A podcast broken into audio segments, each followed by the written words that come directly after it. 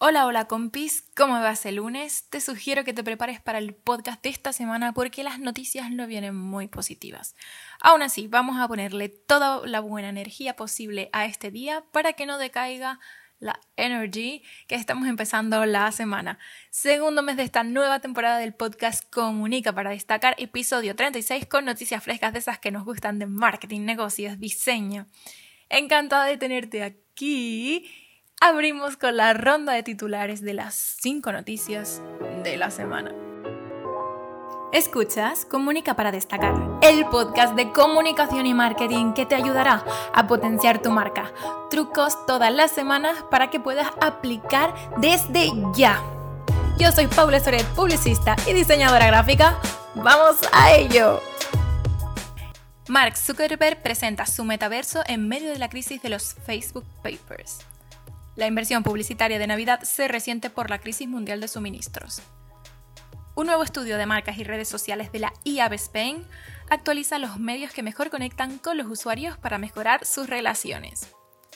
Profundizamos un poquito más del porqué de esta nueva crisis, cuánto durará la falta de suministros, el cartón y los alimentos, los próximos productos afectados por la escasez. Como veis, no me he podido resistir esta semana a seguir hablando de la crisis de suministros porque, queramos o no, está afectando a todo el mercado y tiene serias repercusiones en cualquier negocio. Por eso pensé que sería interesante profundizar un poquito más, dar contexto a este problema para que te vayas a casa entendiendo todo a la perfección y sabiendo cuáles son las previsiones para los próximos meses y que tanto si tienes un negocio como si me escuchas en modo consumidor estés preparado para lo que se viene.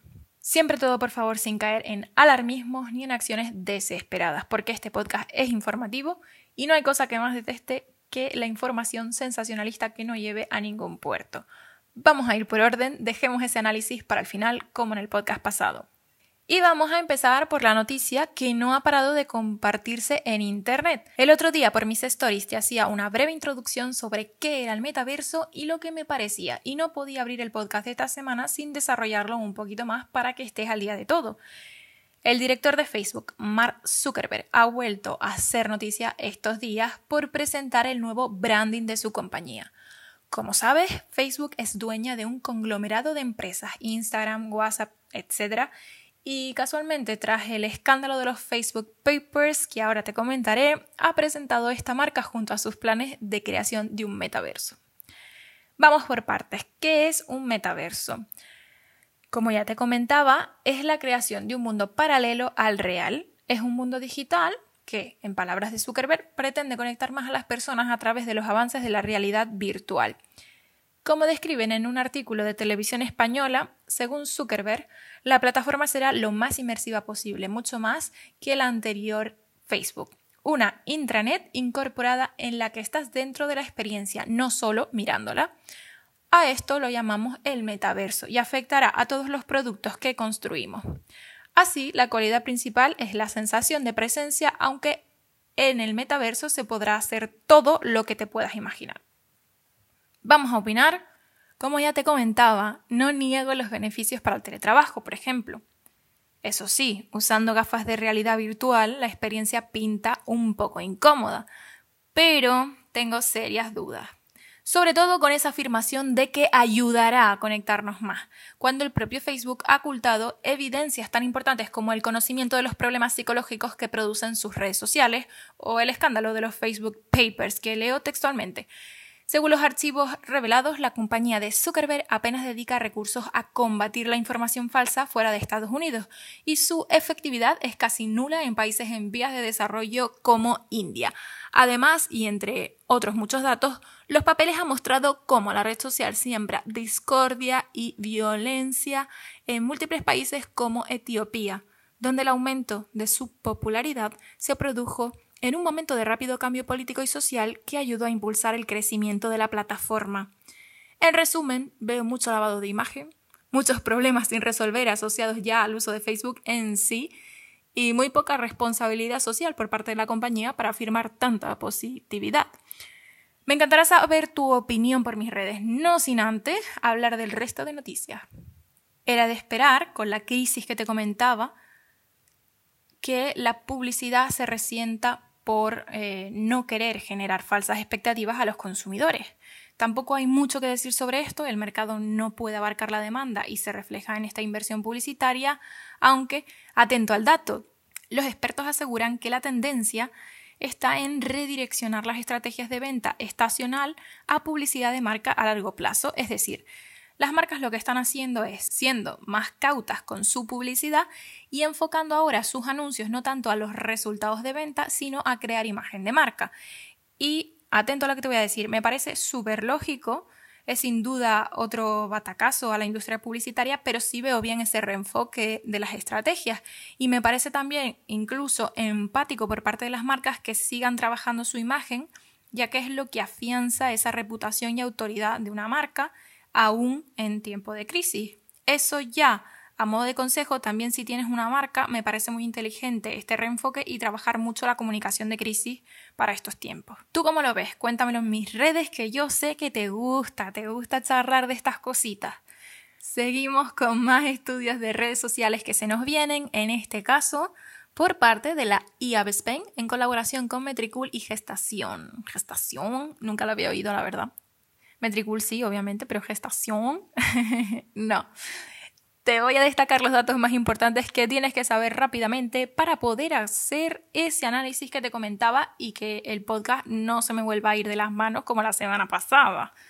El observatorio recoge la actividad de 189 marcas en redes sociales dividida por sectores y categorías. Es decir, si tú vas ahí al artículo vas a ver esas categorías de tipos de marcas. Y las redes que se han incluido este año son Facebook, Instagram, YouTube, Twitter y por primera vez LinkedIn y Twitch. Yo personalmente solo quiero que te quedes con este titular. Instagram es la red con más engagement y también la más eficaz, o sea, en cuanto a ventas, en cuanto a marcas. Twitter la más viral y Facebook la de mayor comunidad.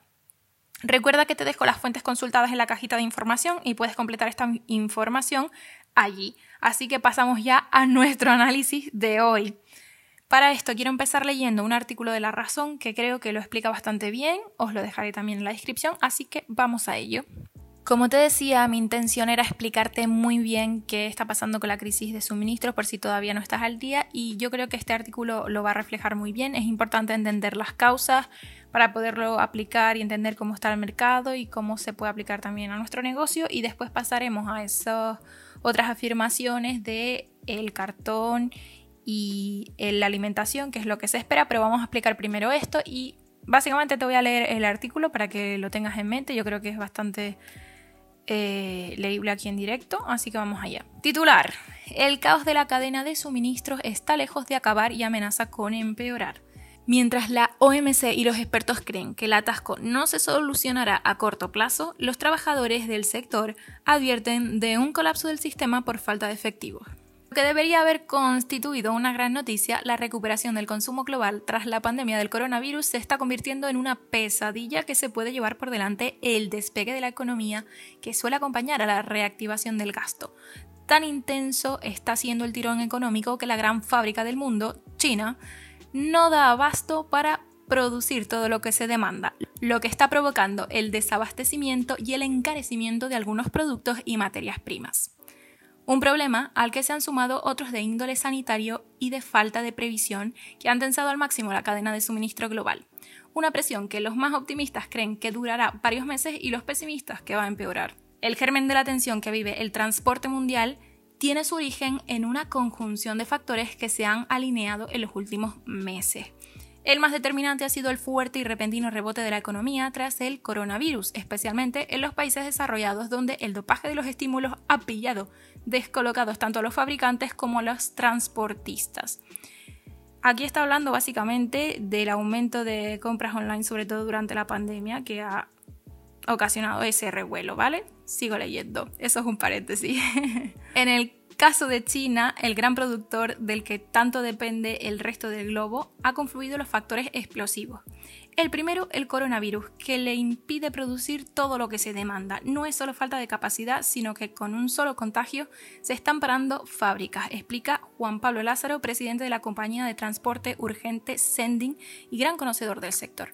A esta dificultad se ha sumado también la crisis energética del país, que está provocando parones en las factorías para ahorrar, añade Lázaro, La reducción en la producción en las minas de carbón chinas que proporcionan combustible a las centrales térmicas ha provocado que la demanda de electricidad no pueda ser cubierta en su totalidad y muchas factorías de sectores electrointensivos se han visto obligadas a ralentizar o detener la actividad, explica Miguel Ángel Piqueras García, director del grado en Ingeniería de, en Organización Industrial de la Universidad Internacional de Valencia. Aquí hay un montón de, en este artículo hay un montón de gráficas interesantes que podéis consultar después. Seguimos con el artículo. Los protocolos sanitarios que afectan a las fábricas chinas también se han trasladado a los puertos, lo que está ralentizando todavía más la salida de mercancías por falta de mano de obra. Lo que en primavera tardaba cuatro semanas en llegar a España, ahora tarda 12, según explica Francisco Aranda, presidente de la Patrona Logística Española 1, en los puertos, además, escasea un elemento básico para que el engranaje del transporte marítimo mundial, por el que viajan el 90% de las mercancías, no se gripe, los contenedores. Como ha subrayado la Organización Mundial del Comercio, las navieras no previnieron la fuerza de la recuperación, por lo que redujeron su disponibilidad y los almacenaron en los lugares equivocados. Y ahora no hay suficiente. Revisando que el artículo es un poco más amplio, los siguientes ladillos o mini titulares para vosotros eh, son que no hay palet para cargar y que tampoco hay mano de obra. Así que la crisis va mucho más allá de todo esto. Y bueno, el otro día, esto lo quería comentar ya de paso, el otro día hacía una reflexión por mi TikTok contestaba a un creador de contenido que creo que es bastante interesante todos sus vídeos, que hablaba sobre por qué teníamos que correr en Navidad para comprar, básicamente asociada también a esta crisis de suministro, y coincidía con el día en el que yo, bueno, días después al que yo hablaba en mi podcast sobre la crisis de suministro, y me llamó un montón la atención porque al final el hecho de que haya una crisis de suministro y que se esté invitando a comprar en masa para no quedarnos sin, nada, por decirlo así, en Navidad me parece un, mensaje alarmista, un mensaje de fomentar el consumismo y un mensaje que no creo que sea responsable. Y bueno, ¿por qué no? Mm, aproveché para hablar sobre el planeta y sobre cómo puede afectar también esto al medio ambiente. Y al final, nosotros como demandantes de, productos, entendiendo también la crisis que hay, es interesante que tengamos eso en mente y es que nosotros también somos los que influenciamos en el consumo. La crisis de recursos se ha visto por la pandemia, pero al final la demanda somos nosotros. Entonces, no caigamos en el consumismo por el consumismo, vamos a ayudar un poquito a la situación y vamos a dejar de pedir por internet de manera desmesurada y a, intentar hacer todo de manera local lo máximo posible, porque es que si no, mm, si tenemos que salir de esto en algún momento, en la medida en que nosotros ayudemos un poquito, creo que va a estar mejor la cosa. Y nada, dicho esto, nos vamos con las últimas noticias. ¿Dónde más vamos a ver el reflejo de esta crisis? En uno de los últimos artículos del Economista leemos cómo la nueva fase de la crisis de suministros golpea a los alimentos. Habrá escasez y subida de precios. Leemos, primero fueron los bienes intermedios de la industria de China, luego fueron los proveedores asiáticos de microchip y más recientemente el textil procedente de Vietnam o la gasolina en Reino Unido. La última vuelta de rosca de la crisis de suministros ha comenzado a golpear a los alimentos. La distribución en comercios está comenzando a tener los mismos problemas que las fábricas con sus pedidos. No hay suficiente capacidad para abastecer la demanda creciente de los clientes por la escasez de determinados productos. La Organización de Naciones Unidas para la Alimentación y la Agricultura ha denunciado aumentos considerables en las cotizaciones internacionales del azúcar, trigo, carne y los aceites vegetales, productos básicos que afectan a cualquier rincón del planeta. Al principio de la pandemia, las compras por pánico fueron la causa de muchas de las situaciones de agotamiento de existencias, explica Italia McCarthy de Dill Pickle Food Co-op, otra firma de pequeño comercio en Estados Unidos. Aunque la industria alimentaria pudo recuperarse un poco, la naturaleza sostenida de la pandemia, combinada con el lento ritmo de vacunación a nivel mundial y el reciente aumento provocado por la variante Delta, han resurgido el problema del desabastecimiento. Distribuidores y fabricantes están haciendo pedidos en exceso para intentar compensar los problemas de la cadena de suministro y esto está conduciendo esencialmente a un escenario aún peor. Eso es lo que explica a la CNN Jonathan Sabor, director ejecutivo de, de Kinkus, empresa especializada en suministro. Ahí estamos viendo cómo también lo que os comentaba antes, nosotros tenemos también un peso importante, o sea, cómo estamos demandando incide muchísimo. Por eso digo el tema del alarmismo y de cómo comunicamos las cosas que ayudan en gran medida a cómo reaccionamos nosotros como consumidores. Por eso es importante tener esta conciencia. Y nos vamos con la última parte. También hablábamos antes de ese descenso de la producción de cartón leemos en otro artículo distinto que el mercado de Estados Unidos, como ocurrió con la crisis del papel del libro, es el que está dando las señales de alarma en este caso. Estados Unidos se está quedando ya sin cartón, explican en Insider, lo que hace que enviar compras online se haya convertido en algo mucho más complicado. La industria europea de los metales ya ha advertido que hay un inminente riesgo de parón en la producción porque no hay magnesio, que viene también de China en un 95%. Esto podrá impactar en la producción de aluminio, hierro y acero, algo que va más allá del packaging, pero que también afectará a esta industria. Solo hay que darse una vuelta por un supermercado buscando productos con papel aluminio en su envasado para verlo.